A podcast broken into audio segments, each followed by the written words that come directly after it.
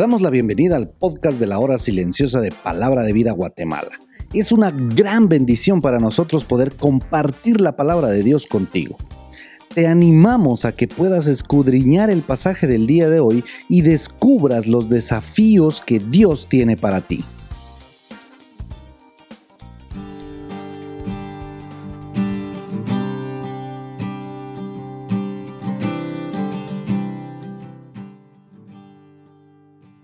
Estoy seguro que el Señor te ha estado bendiciendo de múltiples maneras en este tiempo.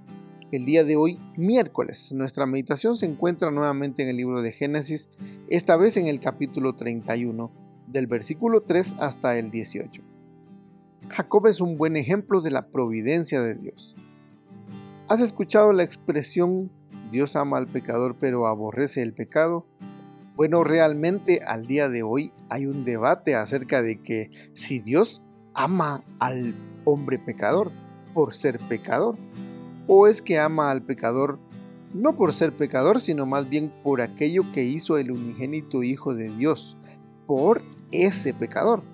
Porque Jehová, quien dijo única y exclusivamente que tenía complacencia, era en Jesucristo y nadie más. En el libro de los Salmos vemos que Dios aborrece a aquel pecador. Sin embargo, tenemos aquí un hombre a quien Dios estaba llevando al cumplimiento de un propósito muy especial. Recordemos que números 14-18 nos dice que Jehová sí perdona la iniquidad y la rebelión. Presten atención, aunque de ningún modo tendrá por inocente al culpable. Entonces, aquí tenemos a un mentiroso y usurpador, como le llamamos comúnmente a Jacob, aquel que se agarra del talón, por supuesto que Dios arregló cuentas con Jacob. Ya vimos que le tocó trabajar siete cortos años por casarse con Raquel. Pero la noche de bodas se burlaron de él dándole a la mujer que él no pensaba. Y por otros siete años más, tal vez ya no tan cortos, trabajó porque le dieran la mujer que él amaba. Jacob recibe las mismas palabras que su papá en el capítulo 26 y versículo 3 yo estaré contigo. Esta es una de las razones por las que Jacob decide regresar a la tierra de sus padres. También consideró, por supuesto, la orden que recibió, vuélvete. Además, las circunstancias provocaron que sus esposas apoyaran esta decisión. Y Labán ya no tenía mucho aprecio por Jacob. Podríamos decir que eran fuertes razones por las cuales él toma la decisión de volver. Jacob toma acción inmediatamente llamando a sus esposas, dando preferencia a la que él amaba. Las llamó para indicarle que su suegro no le tiene el mismo aprecio y las toma como testigo de su arduo trabajo, dice, por 20 años seguidos, cuando estaba bajo el sol o en el frío de la noche. Si se perdía algún animal del rebaño o por alguna razón alguna fiera hacía presa de ellas o capaz alguien se robaba alguna de las ovejas. Labán lo hacía pagar por esas ovejas perdidas. 14 años trabajó por sus dos esposas y 6 años más por el ganado.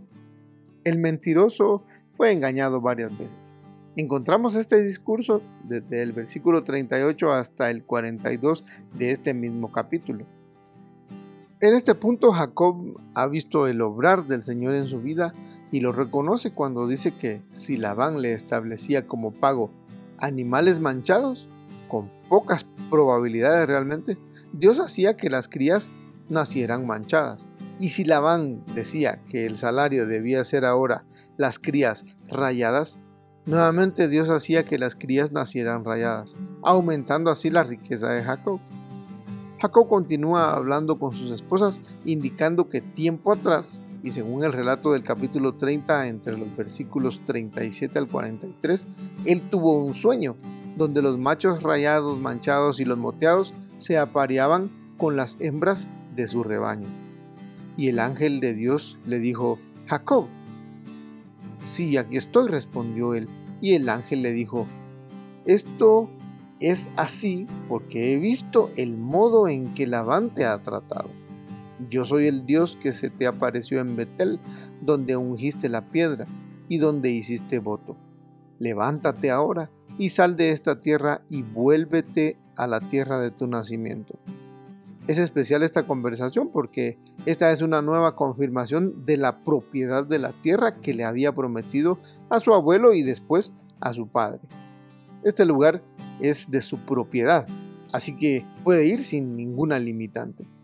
Las mujeres de Jacob están de acuerdo con su esposo y se sienten en condiciones similares, pues su papá, según dicen ellas, prácticamente las había vendido a través de métodos ilícitos y engañosos. Y lo que Jacob había trabajado por 20 años como pago, lógicamente no les había dado nada a ellas como herencia, pues estas ya estaban casadas así que no tenía obligación e hizo lo mejor que pudo hacer con estos recursos obtenidos a través del tiempo y eh, a través de Jacob también. Bueno, comérselos, disfrutar de esos beneficios. Dijeron las esposas, si Dios le ha quitado sus riquezas a nuestro Padre, eso mismo lo ha devuelto a nosotros y para nuestros hijos. Concluyen las palabras muy acertadas y sabias las más sabias que pudieron proferir un par de mujeres que durante 20 años tuvieron todo, menos un mismo criterio. Estuvieron en desacuerdo casi que en todo. Sin embargo, en lo principal de sus vidas y de la vida de cualquiera, sin mediarlo tanto, le sirvieron de inspiración a Jacob cuando le dijeron, ahora pues, haz todo lo que Dios te ha dicho. Ahora tú vívelo Déjame hacerte algunas preguntas para que puedas meditar. ¿A dónde te ha llamado Dios? ¿Qué te ha dicho Dios que debes hacer? ¿Estás haciendo eso que Dios te ha mandado? Tómate un tiempo para considerar estas preguntas. Ahora debes recordar una promesa que Dios le hizo a Jacob. Yo estaré contigo. Y no solo fueron palabras para Jacob, son palabras para ti el día de hoy. Jesús dijo las mismas palabras en Mateo capítulo 28 al final. Y he aquí, yo estoy con vosotros todos los días hasta el fin del mundo. Dios te bendiga.